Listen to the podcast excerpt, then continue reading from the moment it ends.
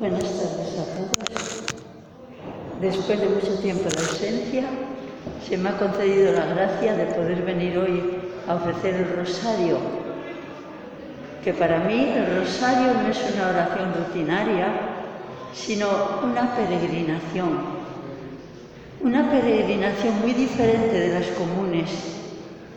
Para hacer una peregrinación común tenemos que ir a un lugar, necesitamos medios económicos, necesitamos permisos, necesitamos muchas cosas y a veces muchos papeles que estoy teniendo en la experiencia.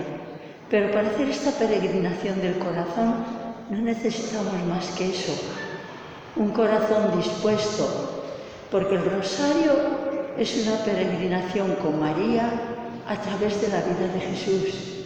Y ahora en este momento de la Navidad, Yo quisiese ofrecer este rosario que se me permite rezar de aquí con ustedes y que lo recibo como una gran gracia de Dios. Quisiese ofrecerlo primeramente por todos los que estamos aquí en San Antón, que hace mucho tiempo que yo no estaba en esta iglesia, en esta iglesia que quiero tanto. Y después por todas las personas que de una parte o de otra nos siguen, por todas las personas que nos siguen que se por todo el mundo y quisiese sobre todo ofrecerlo como un, un homenaje a la Navidad, que la tenemos llena de adornos, pero a veces con muy poca profundidad. En este día vamos a rezar el rosario, pero lo vamos a rezar de una forma diferente. Como lo rezaba hace más de 800 años, el fundador del Rosario, que es Santo Domingo de Guzmán. Quiere abrazarte, abrázala. Un momentito, por favor. Eso.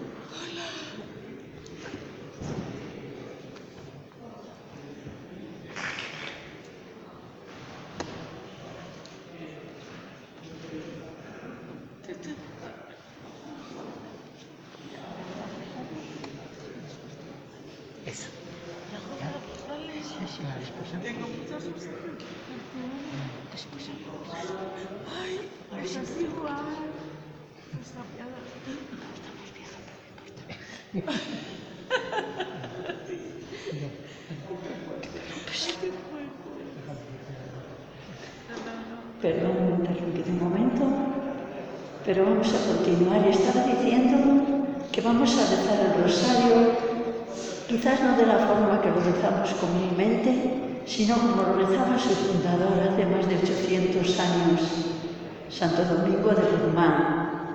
Santo Domingo de Guzmán llevaba siempre consigo en aquella época en que era un peso que no nos imaginamos ahora, las cartas de San Pablo y el Evangelio de San Mateo y predicaba, predicaba la palabra de Dios.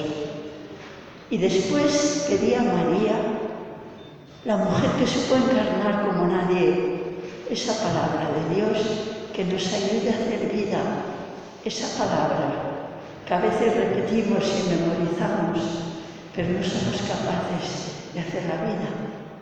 Así rezaba el Rosario de Santo Domingo y así lo vamos a rezar hoy nosotros.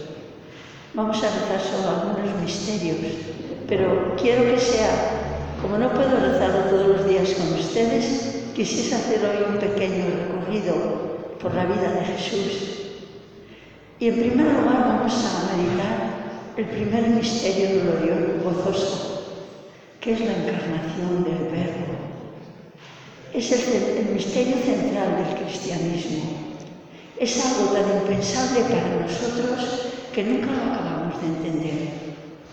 Porque miren, Dios tenía en sí mismo toda la felicidad que cada uno de nosotros desea lo más profundo de su ser. Tenía la paz, tenía la luz, la alegría, el amor incondicional, sin límites. Era totalmente feliz. Y por nosotros por nosotros, fue capaz de dejar todo eso que tenía y entrar en nuestra historia como uno más, como un compañero de camino. Eso es Jesús. Por eso celebramos la Navidad. Celebramos ese amor incondicional que todos nosotros, consciente o inconscientemente, buscamos siempre. Un amor eterno, incondicional, una modificación. Todos nosotros, en cualquier cultura, lo buscamos. Es lo que nos está ofreciendo Dios. A veces lo buscamos lejos, lo buscamos en los hombres y los hombres por nuestra cuenta no somos capaces de darlo porque somos egoístas. Ese amor Dios nos lo está ofreciendo. La Navidad es precisamente esa ofrenda de Dios que nos ofrece el amor que cada uno de nosotros necesitamos. Un amor real, un amor incondicional, un amor eternamente fiel. Ese es nuestro Dios. Ese es el cristianismo. Esa locura de amor, diría yo, con respeto, cariño y gratitud. Esa locura de amor de Dios que no tuvo miedo a dejar esa plenitud de felicidad para entrar en nuestra historia y hacerse compañero fiel de nuestro camino humano. Es algo maravilloso. Si realmente lo saboreáramos, si realmente creyéramos en esta realidad, seríamos mucho más felices, aunque tuviésemos que sufrir. Comprenderíamos el sentido total de nuestra vida humana, la grandeza de nuestro ser, aunque estemos en momentos muy difíciles, aunque estemos rodeados de problemas, machacados por muchas cosas de la vida y de la sociedad. Dios es compañero de nuestro camino. Ese Dios que nos entiende porque lo ha, lo ha vivido Él se llama Jesús de Nazaret. Le pedimos a María, vamos a rezar tres Ave Marías, y le pedimos que ella nos enseñe a vivir el gozo de esta realidad que todos buscamos. Que no la busquemos donde no está, porque si la buscamos donde no está, al principio nos ilusionamos y después comienzan los rencores, los odios, las luchas, porque no encontramos lo que buscamos. Pero es nuestra la culpa. Perdonen que lo diga, porque lo buscamos donde no está. Dios te salve María, llena eres de gracia, el Señor es contigo, bendita eres entre todas las mujeres y bendito es el fruto de tu vientre Jesús. Santa María, Madre de Dios, ruega por nosotros pecadores, ahora y en la hora de nuestra muerte. Amén. Dios te salve María, llena eres de gracia, el Señor es contigo. Bendita eres entre todas las mujeres y bendito es el fruto de tu vientre Jesús. Santa María, Madre de Dios, ruega por nosotros pecadores, ahora y en la hora de nuestra muerte. Amén. Dios te salve María, llena eres de gracia, el Señor es contigo. Bendita eres entre todas las mujeres y bendito es el fruto de tu vientre Jesús. Santa María, Madre de Dios, ruega por nosotros pecadores, ahora y en la hora de nuestra muerte. Amén. Gloria al Padre, al Hijo y al Espíritu Santo. Como era en el principio, ahora y siempre, por los siglos de los siglos. Amén. En el segundo misterio vamos a meditar, vamos a meditar el tercero gozoso, es la Navidad es el nacimiento de Dios entre los hombres, el nacimiento de Jesús en Belén. En nuestra sociedad parece que lo importante es estar relumbrante, tener fama, tener riqueza, que todos nos consideren. Pero cuando Dios nace, nace como un sin techo. Se nos dice en la Biblia que no hubo lugar para ellos en la posada. Y ellos van de casa en casa pidiendo posada, sintiendo rechazo, porque ellos no eran ricos. Era un matrimonio joven de aldea, pobre, pobre como la mayoría de la gente en aquella época. Y sienten el rechazo y sienten que no hay lugar para que nazca Dios. Pero a Dios eso no le importa, porque viene precisamente para estar cerca de los hombres para estar cerca de los que tienen esa misma experiencia de ser rechazados, de no ser reconocidos, de tener que nacer en un portal, en una cuadra, porque no había lugar para ellos en la posada. Es verdad que en el momento en que nace Jesús, Belén, la ciudad de David, la aldea de David más bien, estaba llena de gente porque todos habían venido a empadronarse como María y José, según la orden venida de Roma. Pero también es verdad que en todas las posadas había alguna habitación privada, pero esas eran para los ricos y Dios era pobre. Y por eso, cuando celebramos la Navidad, recordamos que Jesús, el Hijo de Dios, nació en un portal. Y por eso no, desee, no dejó de ser Hijo de Dios. Y por eso, precisamente en ese momento, parece que nos muestra la mayor grandeza de Dios, la capacidad de amar hasta ese límite, hasta aceptarlo todo para caminar cerca de nosotros. La grandeza de Dios no se muestra tanto en la gloria y en el resplandor como en la pequeñez de este niño que llora en brazos de una joven aldeana o llora sobre un pesebre que le sirve de cuna. Ahí está la grandeza de Dios, la grandeza de amar hasta ese extremo. Le pedimos a María que a nosotros que nos cuesta tanto amar incondicionalmente, que en cuanto nos sentimos que el otro nos responde, comenzamos a sentir rencor, quizás a sentir odio. Que sepamos amar un poquito como ama Dios. Amar siendo capaces de sacrificarnos para que el otro sea feliz, sea verdad, verdaderamente feliz. En esta Navidad pedimos una bendición especial para todas aquellas personas que como María y José no encuentran un lugar donde pasar la noche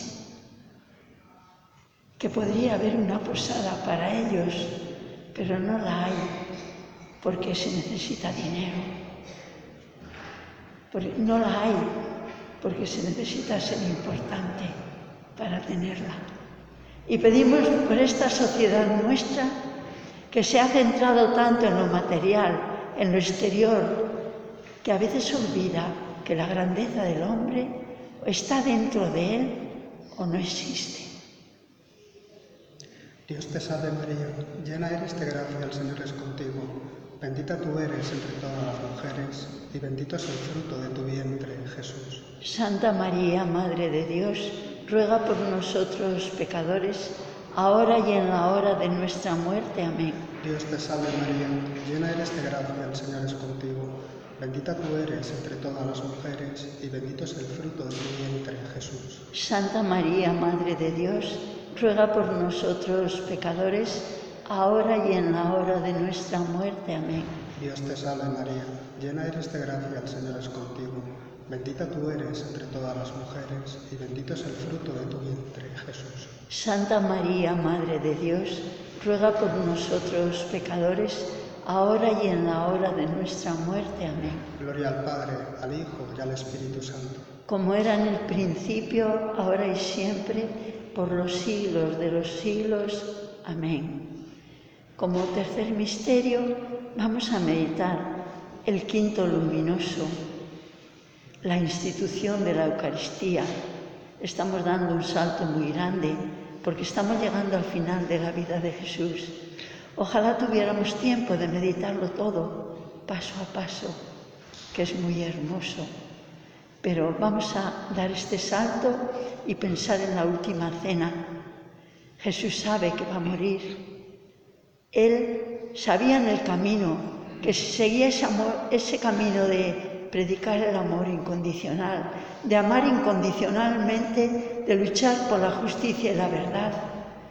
Le esperaba morir, pero él lo aceptó porque nos quería, porque nos quería así, incondicionalmente, eternamente, porque quería hacernos felices.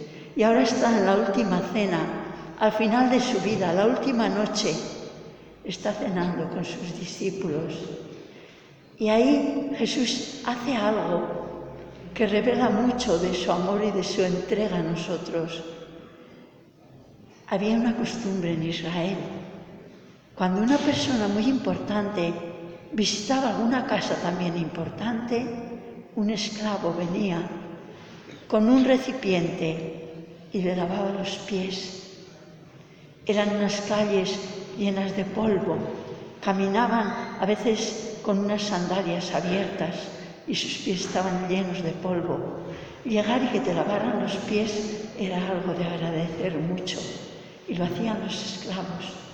En esta última cena, antes de comenzar, Jesús se ciñe una toalla a la cintura y se pone a lavar los pies de sus discípulos. Sus discípulos lo miraban extrañados, sin saber qué decir. Y cuando termina les dice, vosotros me llamáis maestro, me llamáis Señor, y tenéis razón porque lo soy, pero yo he lavado vuestros pies. Lavar los pies vosotros unos a otros.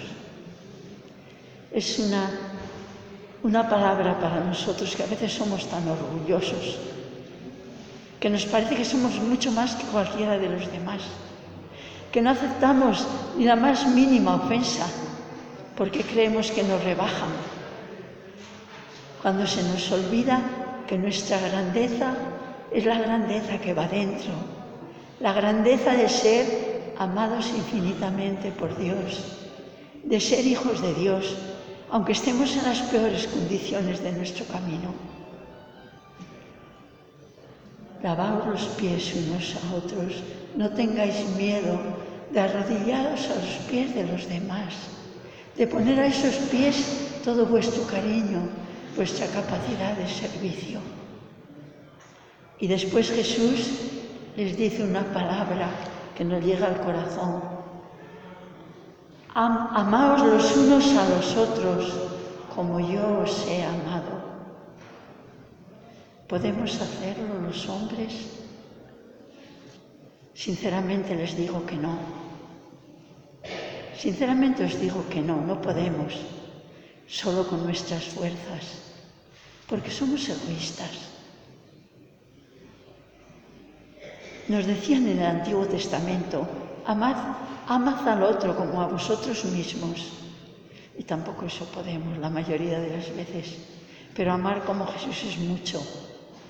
Y Jesús sabía que no podíamos, Por eso nos dejó el camino preparado. Se hizo Eucaristía. Lo tenemos aquí, allí en aquella capillita. Jesús se dio en la forma más sencilla, porque todo lo que es auténtico, al fin y al cabo, es sencillo.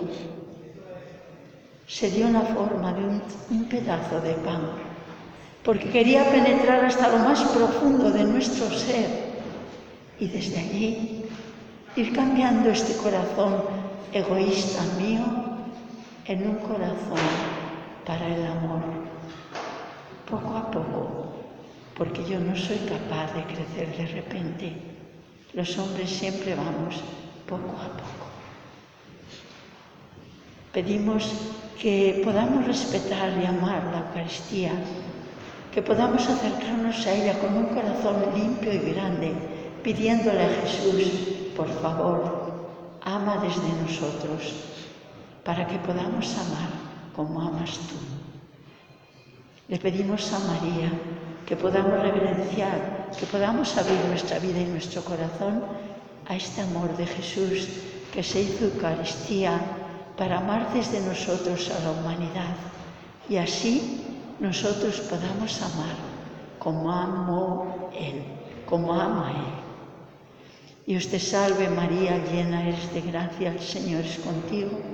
Bendita eres entre todas las mujeres y bendito es el fruto de tu vientre, Jesús. Santa María, Madre de Dios, ruega por nosotros pecadores, ahora y en la hora de nuestra muerte. Amén. Dios te salve María, llena eres de gracia, el Señor es contigo. Bendita eres entre todas las mujeres y bendito es el fruto de tu vientre Jesús. Santa María, Madre de Dios, ruega por nosotros pecadores, ahora y en la hora de nuestra muerte. Amén. Dios te salve María, llena eres de gracia, el Señor es contigo. Bendita eres entre todas las mujeres y bendito es el fruto de tu vientre Jesús. Santa María, Madre de Dios, ruega por nosotros pecadores, ahora y en la hora de nuestra muerte. Gloria al Padre, al Hijo y al Espíritu Santo. Como era en un principio, ahora y siempre, por los siglos de los siglos. Amén. En el cuarto misterio vamos a contemplar la muerte de Jesús en la cruz. Es el quinto misterio doloroso. Al día siguiente de la última cena, hacia las tres de la tarde, Jesús moría en la cruz. Ofrecía su vida por ti y por mí, por cada uno de nosotros. Un sacerdote en un país muy lejano, en Japón, un sacerdote español, nos dijo una vez, predicando a religiosas de habla española, si ustedes muriesen así como están ahora, no entrarían en el cielo. Nos asustó un poco, pero añadió algo que es muy hermoso. Pero si pasan por la muerte, sí entrarían. Porque cuando un hombre muere, aunque ni siquiera lo sepa, está unido a la muerte de Jesús que murió por él. Y la muerte de Jesús nos purifica. Jesús murió en la cruz por ti y por mí, por toda la humanidad y por cada ser humano. Él nos amó hasta el fin, hasta darlo todo por nosotros.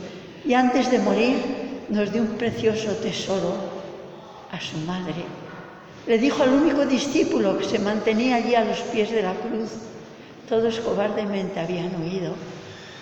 El evangelista San Juan le dijo, ella es tu madre, y a María le dijo, él es tu hijo. En Juan estábamos representados todos los que queremos seguir a Jesús y que a veces le seguimos a tropezones, cayendo y levantándonos. Pero lo importante es que queramos continuar el camino detrás de Él. Y después Jesús, antes de morir, dijo otra palabra que me parece muy hermosa. Padre, Padre, perdónales. No saben lo que hacen. Porque realmente los humanos no sabemos lo que hacemos cuando pecamos. No sabemos que nos estamos destruyendo por dentro como persona humana. No lo sabemos.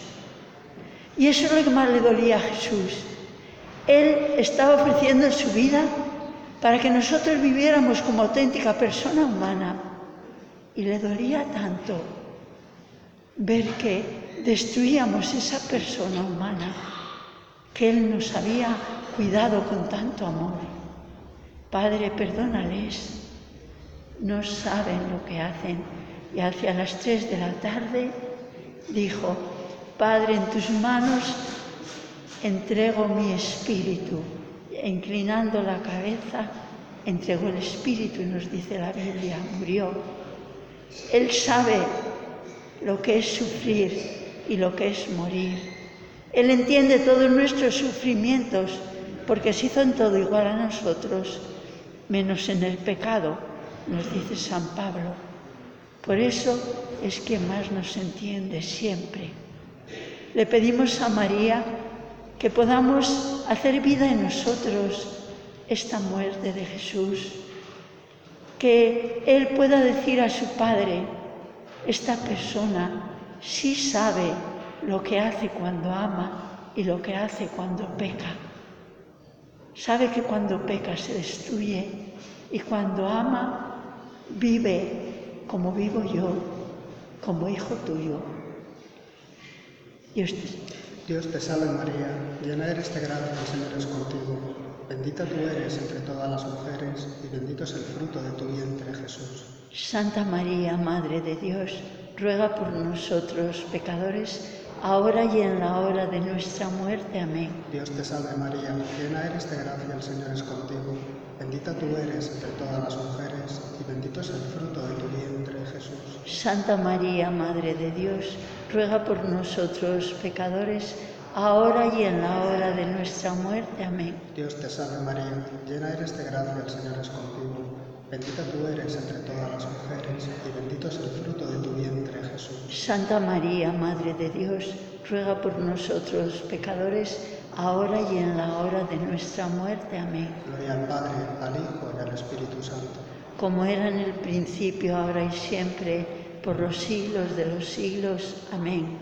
Como último misterio vamos a meditar la resurrección de Jesús. Jesús había dicho, Padre, en tus manos encomiendo mi espíritu.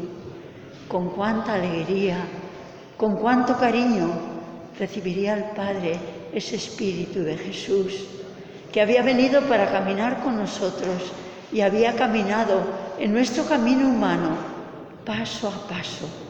Había cambiado la historia desde su raíz, porque lo, que era solamente una historia humana con mucho pecado, mucha lucha, mucho odio y mucha guerra, se había transformado en la historia de Dios, también en la historia de Dios, de un Dios que es amor infinito, que es perdón, que es entrega.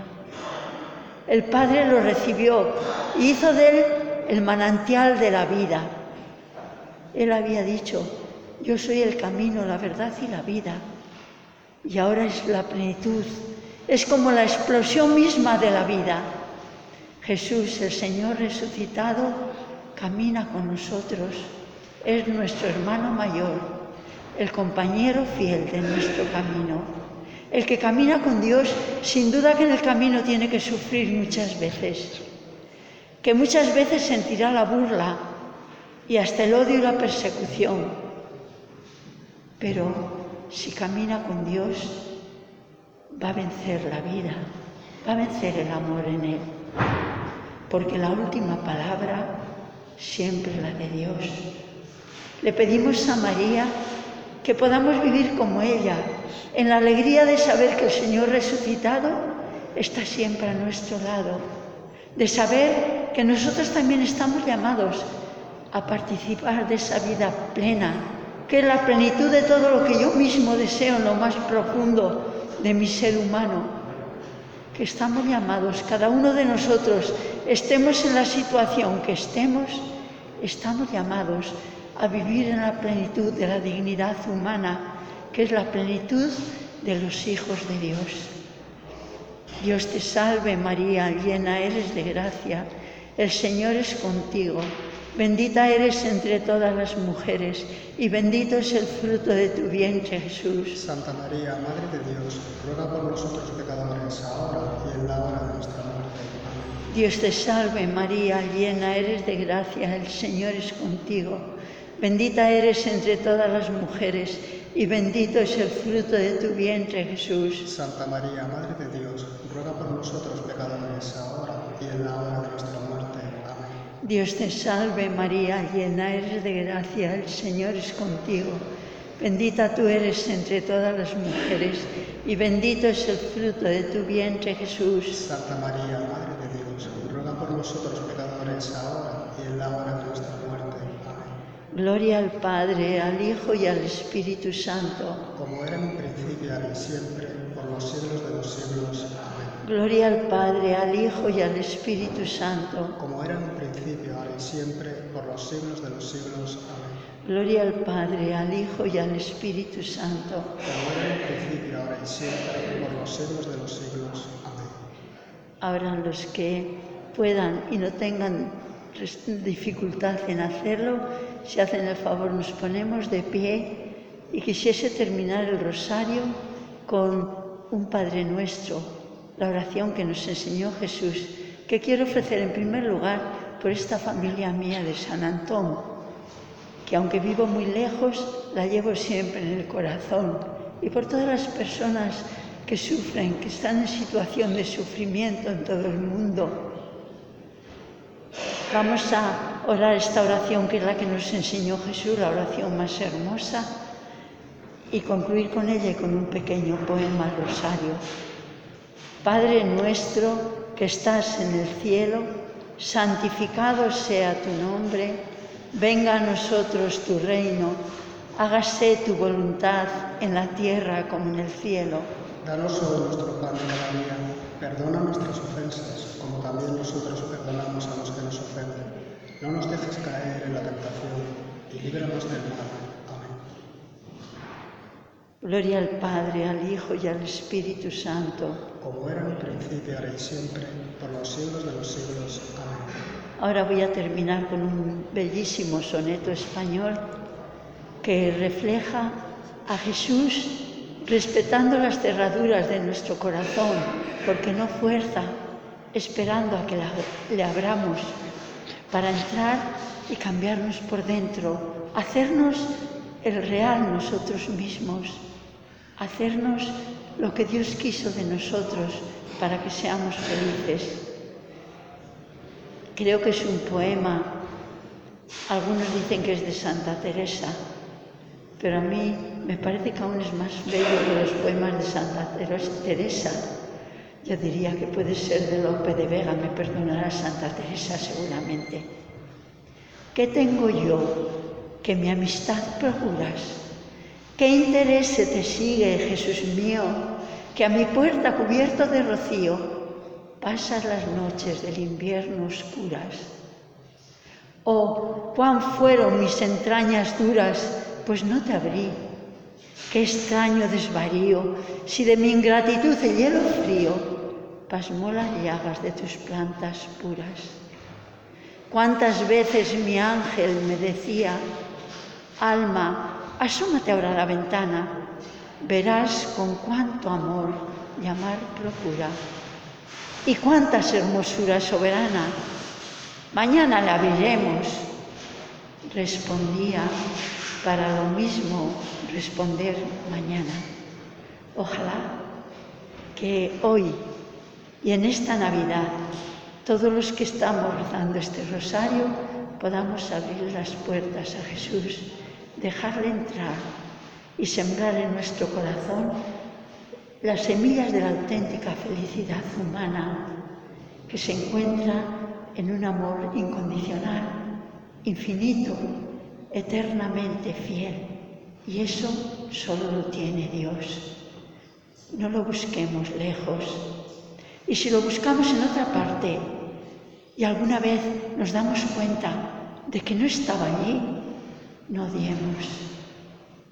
No sintamos resentimiento.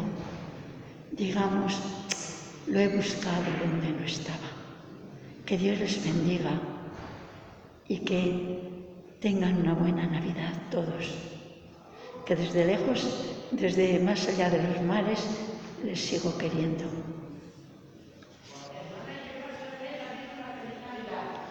Estoy en, California, en Estados Unidos, ahora.